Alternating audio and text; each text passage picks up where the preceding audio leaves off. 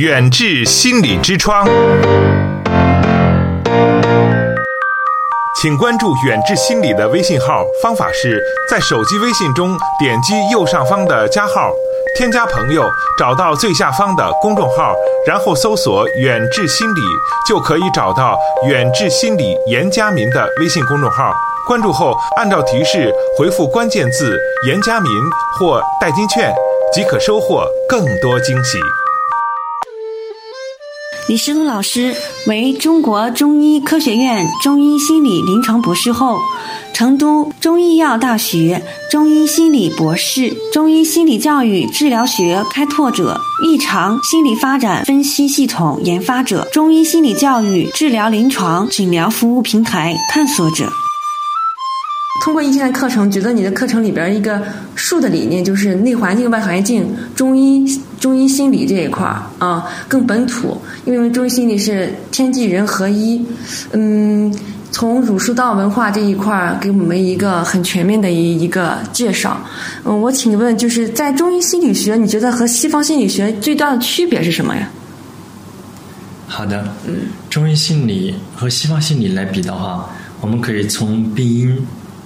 病机、评估和治疗，包括预防这几个方面来探讨。首先，我们看一下病因。那么，病因当中又涉及到文化、土壤。中国的文化和西方的文化是有差别的。那中医心理呢，更多的是研究的中国本土的文化，所以这是天然的土壤优势，是西方心理学不能替代的。第二一个方面，就是我们中国人跟西方人有差别。西方人探讨很多问题的时候，他们相对开放，而中国人呢，常常不愿意谈心理问题，或者比较避讳，把心理的一些问题更愿意躯体化。比如，他更愿意跟你探讨失眠、上火、肾虚，但是他不会跟你探讨他焦虑、他抑郁或者他有其他的一些深层的问题。第三一个呢，中国人对心理治疗理解上，他常常容易把心理问题呢跟我们的道德挂钩，同时呢，他也更加容易去感受我们心理治疗是自己在救自己。他们认为有心理疾病那就是自己救自己呗，往往忽视了自己救不了自己，需要通过专业的机构来帮助。这是从病因层面。第二一个呢，就是我们从病机层面，我们的病机有思维病机、想象病机。情绪病机、自我病机，还有呢需求、行为病机等等。而西方呢，相对来说各个流派说法都不太一样，我们更加统一。嗯，从病机，我们以思维来举例，我们有太阴思维和太阳思维病机，他们两个在一起呢，又属于阴阳两极思维。那我们治疗呢，是让他放弃到太阴和太阳思维，转化为阴阳太极思维。这样的一个认知，这样的一个治疗，是西方心理呢不太理解的，中医内科可能也很难去完全理解，这是咱们中医心理自己的东西。第三一个呢，从评估来讲，咱们的评估有病因评估、有病机评估、有症状评估，还有人格评估，还有状态评估。我们基本上是五位一体的。比如说一个失眠症，我们可能。从他的病因评估，可能是一个过度保护；从他的病机评估，可能是一个阴阳两极思维；从他的症状来评估，可能是一个失眠症；从他的人格来评估，可能是一个强迫加上依恋等等的；从他的状态来评估，可能是一个幼稚状态和无聊状态。这是评估，我们有很大的差异。最后呢，我们来看一下我们的治疗。我们治疗除了心理治疗语言以外，我们还可以借助中药、中成药。针灸、推拿，包括太极拳、八段锦，这也是西方心理的没办法从这些角度跟我们全面展开对比的。最后在预防上，我们呢涉及到家庭教育方式。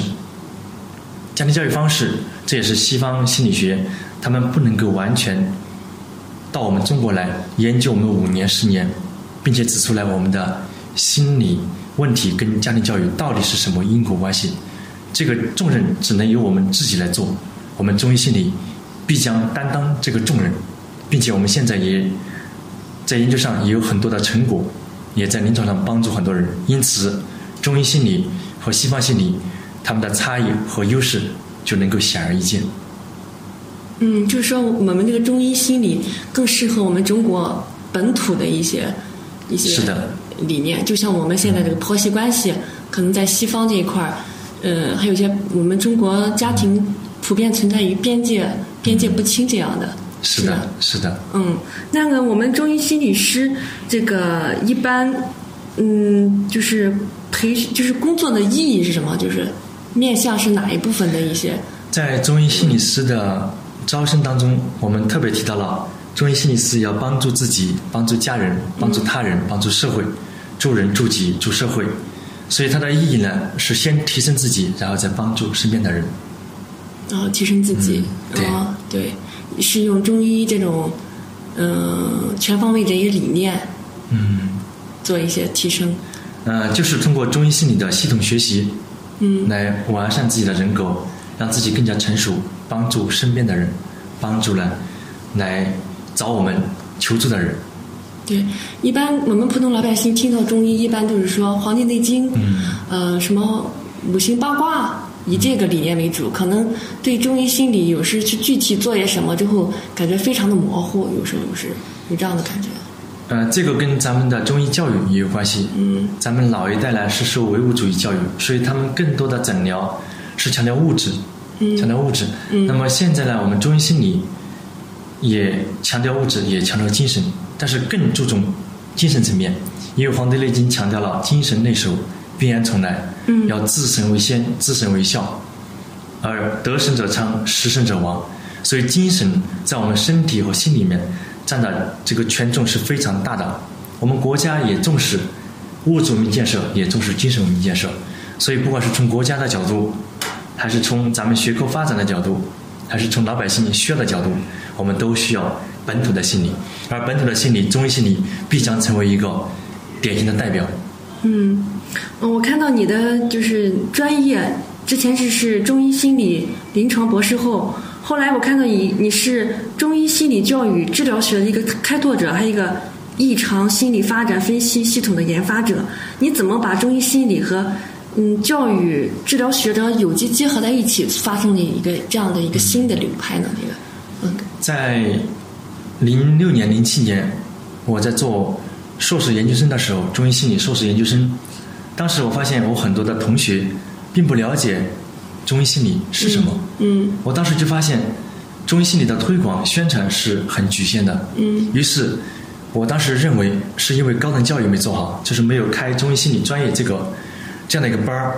没有培本科，没有培养本科生和研究生。于是我开始关注教育学，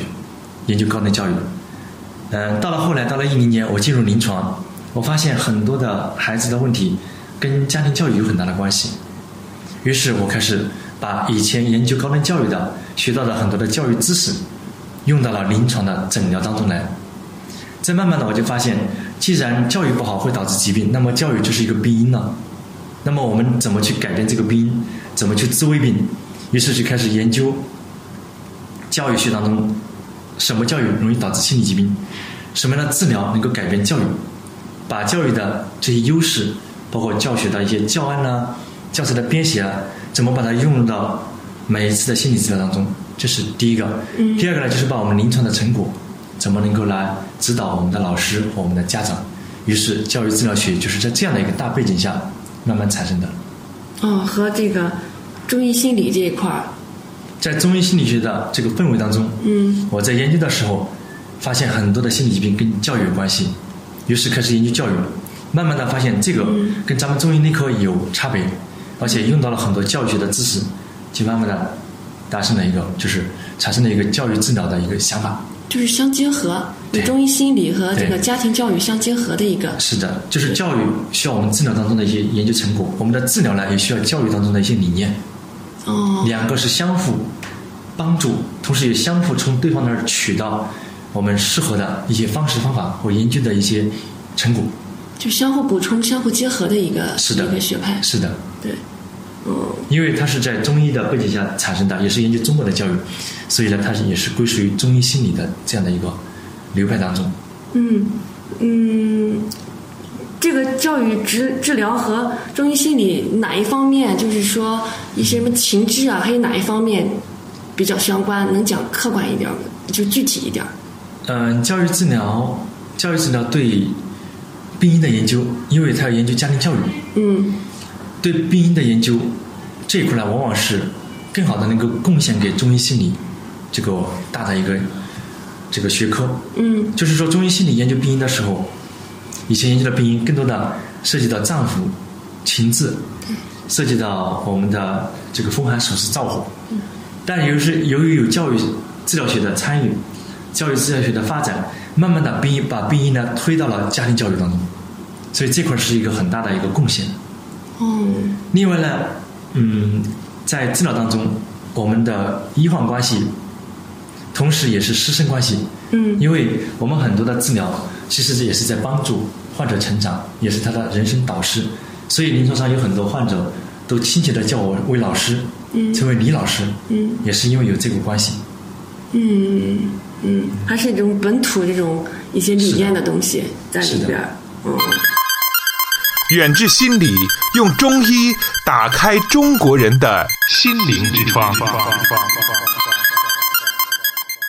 哦，你刚才你那个说的是我们那个病因病机，嗯说到那个邪，邪就把那个呃，因为我一一一有一句中医就是说正气存内，邪邪不可干铁不可干，所以就是有些这种外邪，就外环境一些不好的东西，都可以归类为邪气这一这一这一大的范围嘛。这个邪呢是阻碍自己的健康，嗯就是说一切自己的还有外界的，只要阻碍他自己的心身健康，嗯，我们都把它归为邪的范畴。哦，全都归为邪气的范畴。嗯，主要是影响他的那个精神心理。哦，还是影响进行心理为主的一块。是的，是的。哦那正气存内，就是说你这个人，如果说你有很好的人格、完善的人格和认知，嗯有比较较好的认知背景、知识的厚度和宽度都够，这个呢就说明你的心理正气是成内的。外面一句话、一个眼神过来，或者是一有的是一些负面的事件过来，这些不好的东西，别人可能生病了、失眠了，但是你没事儿，嗯因为你的正气是足的。嗯，就也是说那个精神内守，精气从之，嗯这句话，嗯，怎么做到精神内守这一方面的？精神内守要你要知道你的精神在哪里，就是我们的自我意识。嗯有的人不知道自己的精神在哪里，所以这样呢容易痛苦。第一个，刚才讲的是第一个，第二个呢就是知道了之后要能够去改变它，发现自己的问题，去改变这个精神状态，让自己更加成熟。第三一个呢就是要有焦距，就是什么时间你做什么事儿，什么时间你守什么东西，不能说你每天什么都守，那你这样子的你的这个每天的关注点，你的注意力会分散，一分散了之后，你就更加容易首尾不顾，整个大脑就一通乱麻，容易焦虑，容易抑郁，容易紧张。就是有一个核心点，抓主要的。在不同的时间、不同的地点，你要抓主要的矛盾和矛盾的主要方面，哦，不同的时间，才能够把你的精神。神守起来。比如说，我们此时此刻我们在交流，嗯在采访，那么我们的重点是在采访的内容嗯和跟中医心理相关的。嗯如果我现在想到我家里面的事儿，嗯那我就容易把精神分开，分开了之后，我在交流的时候，我就容易这个交流的状态就容易出现问题。嗯，就是什么时间段该干什么事，嗯，是的聚，焦一聚焦在一个点上。因为我们的精神是要发展的，我们不断的发展，我们不同的时间段、不同的点儿、不同的角色、不同的事件，我们的精神应该能够守过去。哦，嗯，我很感兴趣，就是你是学中医的，是不是家里父亲家庭环境也是学中医的，有个这这种中医的背景，所以你选择了中医，还是你自己就就非常爱好中医这一块儿？有什么在嗯在高考以后呢，在高考的时候呢，曾经想过学计算机，但是我的但是我的父亲呢是他是军医，哦。就是有中医的背景，也有西医的背景，他是建议我学医学，我当时也想参军，嗯嗯。但是参军有很多不确定性。后来呢，呃，我还是考虑到父亲的观点，学了医学，学了中医。最开始的时候呢，并不是特别的热爱，只是说我应该去学，好好的学。后来越学越发现越喜欢。嗯嗯、在我的印象中，父亲很忙，小的时候他天天有很多患者来找他，嗯，所以我的感觉就是学医很累，嗯也有成就感。很多患者呢会治好了之后会带着他们的家里面的一些特产啊、嗯来感谢。后来上了大学学医，呃，越学越有兴趣，越学越热爱，所以就走入到中医的一个队伍。那你学大学时候多长时间就感兴趣了？有个时间段？第一年，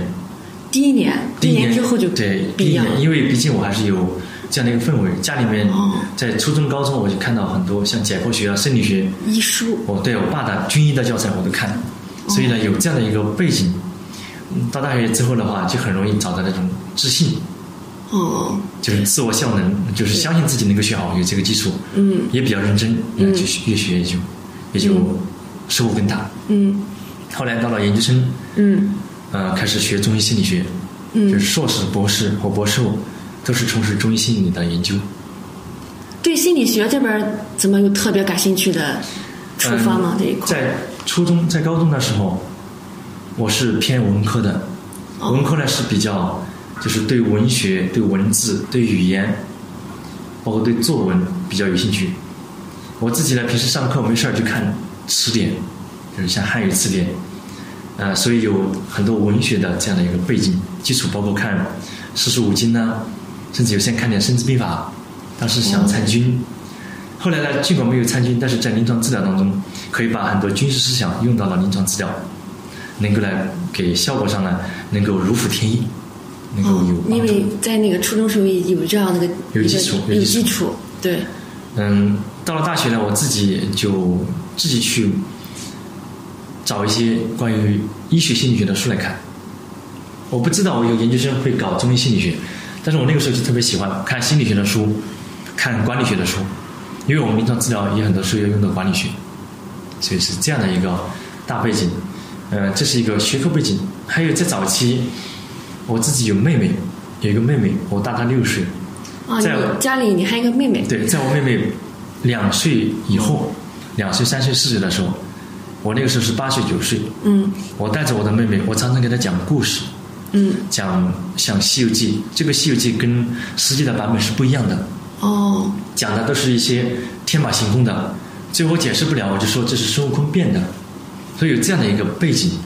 那个时候呢，我现在后来来学了心理学，我明白，八岁左右是一个孩子来开发想象力的黄金时间。嗯所以我在八岁的时候，我给我的妹妹讲故事，其实很好的训练了我的这个想象能力。而心理学特别需要想象力，对你可能那个是那个年龄段已经储备了好多故事的一些资料，是和妹妹去聊天去互动，是的，我讲她就听，讲了很多，在我妈妈看来就是讲的是天马行空的，就是甚至不沾边儿的，乱七八糟的。但是我妹妹听得很开心，嗯这个对我来讲呢，对我自己来讲是一个想象力的一个训练，就是、嗯就是所以，所以我们后来临床治疗，患者一躺下，嗯你可能前面没有什么思路，但是你越讲后面东西越多，就是你在边思考边在给他治疗。就是你的成长过程中，就是你的成长经历，嗯，走走上医疗这条路，就是不管知识的储备啊，还有自己一些想象力的拓展，都是一直推着往前走的。就是说有这样的一个契机吧，对给了我一些锻炼的机会，我自己呢也蛮喜欢，对，蛮热爱。后面呢再走上了这个路，我当时考研究生考的是针灸推拿，哇，你还考针灸推拿？考的是针灸推拿。针灸这个导师，他只招三个人，我是排在第五名的，前面四个都是女生。嗯后来那个老师就跟我说，他说没有办法拒绝第三名女生来收我，嗯就准备给我转转到其他的老师。我后来一了解，准备给我找到一个找一个推拿的老师。后来我自己去想办法，我得自救。因为做推拿的话，我确实兴趣不是特别大。嗯，后来我就找到了，恰好找到了王敏曲老师，哦他收留了我，我特别感激他。哦，嗯，当时收留了我之后呢，我就知道了哦，原来有中医心理学。我说老师，我特别想做中医心理学的研究。当时王老师还有中医遗遗传学，对，我后来选择了中医心理学，呃，所以就是这么进入中医心理学的门。就是一些机缘巧合，就是对对。对你也感兴趣，突然又有这样的老师，后来在在硕士期间呢，主要是这个理论研究为主，博士呢也是理论，后来博士最后一年加临床，博士后就是以临床为主。以临床实战为主了。对所以你那个临床我两边呢都都经历了呃，对中医心理呢，嗯、在在四十岁以下的这个中医心理的研究者当中，应该是我还是比较了解、理解的比较深刻。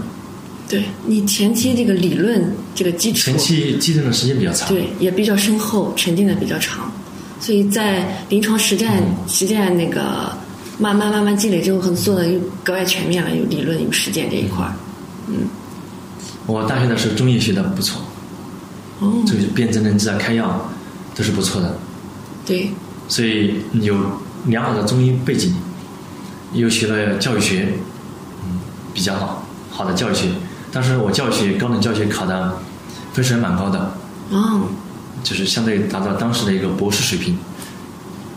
考的蛮高的。后来，呃，又又有这个临床的一个这样的一个背景，嗯，像您这样，像就是好多普通人没接受过中医，心理中医一些基础，他们考入中医心理学证有更好的建议吗？因为他们可能对这个知识没有像你那么那么十十年和二十年这个铺垫去学习。一般来学中医心理师呢，要么是中医，要么是西医心理要么是心理咨询师，要么是老师。对，还有一些呢，呃，是有兴趣的，还有少部分是因为自己有问题，但是不好意思去找大夫，所以自己来报个名儿来学。呃，不管是哪个出发点，他进来学习的多多少少都对他有帮助。有帮助。嗯、对于来学的呃同行来说，嗯，第一，你可以拿到一个证，嗯嗯，有这样的一个资质，就是有资格，这是很重要的。第二个呢，就是你在学习的过程当中，有很多观点对你有启发，会得到技能的一定提升。第三一个呢，就是你融入这样的一个大家庭，中心的那个大家庭，后期有很多你都可以分享，可以交流，至少呢可能有三点的收获。接下来呢，你再去帮助你自己，帮助家人，你自然而然就会感觉到学与不学的差异。对，它也是一个新的领域，拓展一个新的视野。对，对而且人民也需要，咱们的老百姓也特别需要。对，特别是咱中国人。通过和李老师的交谈，让我清晰地知道了中医心理学是以我们中华文化为背景，中医理论为指导，汲取现代临床心理学和精神病学等知识，研究人类心理环活动的规律，并以指导临床实践的一门学科。打铁还需要自身硬，不断的扩充自己的知知识储备的厚度，不光是学好中医心理学。也更广博的去学习管理学、逻辑学、哲学，以天人合一的全息角度去研究我们中国本土文化的心理，希望中医心理带给大家更多的归属感和成就感。中医心理师更是我们中国老百姓的需要。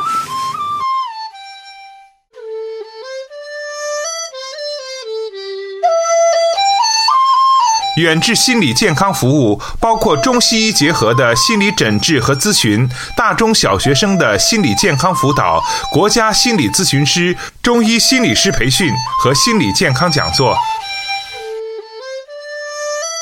听众朋友，远志心理用中医打开中国人的心灵之窗。本期节目就到这里，我们下期再见。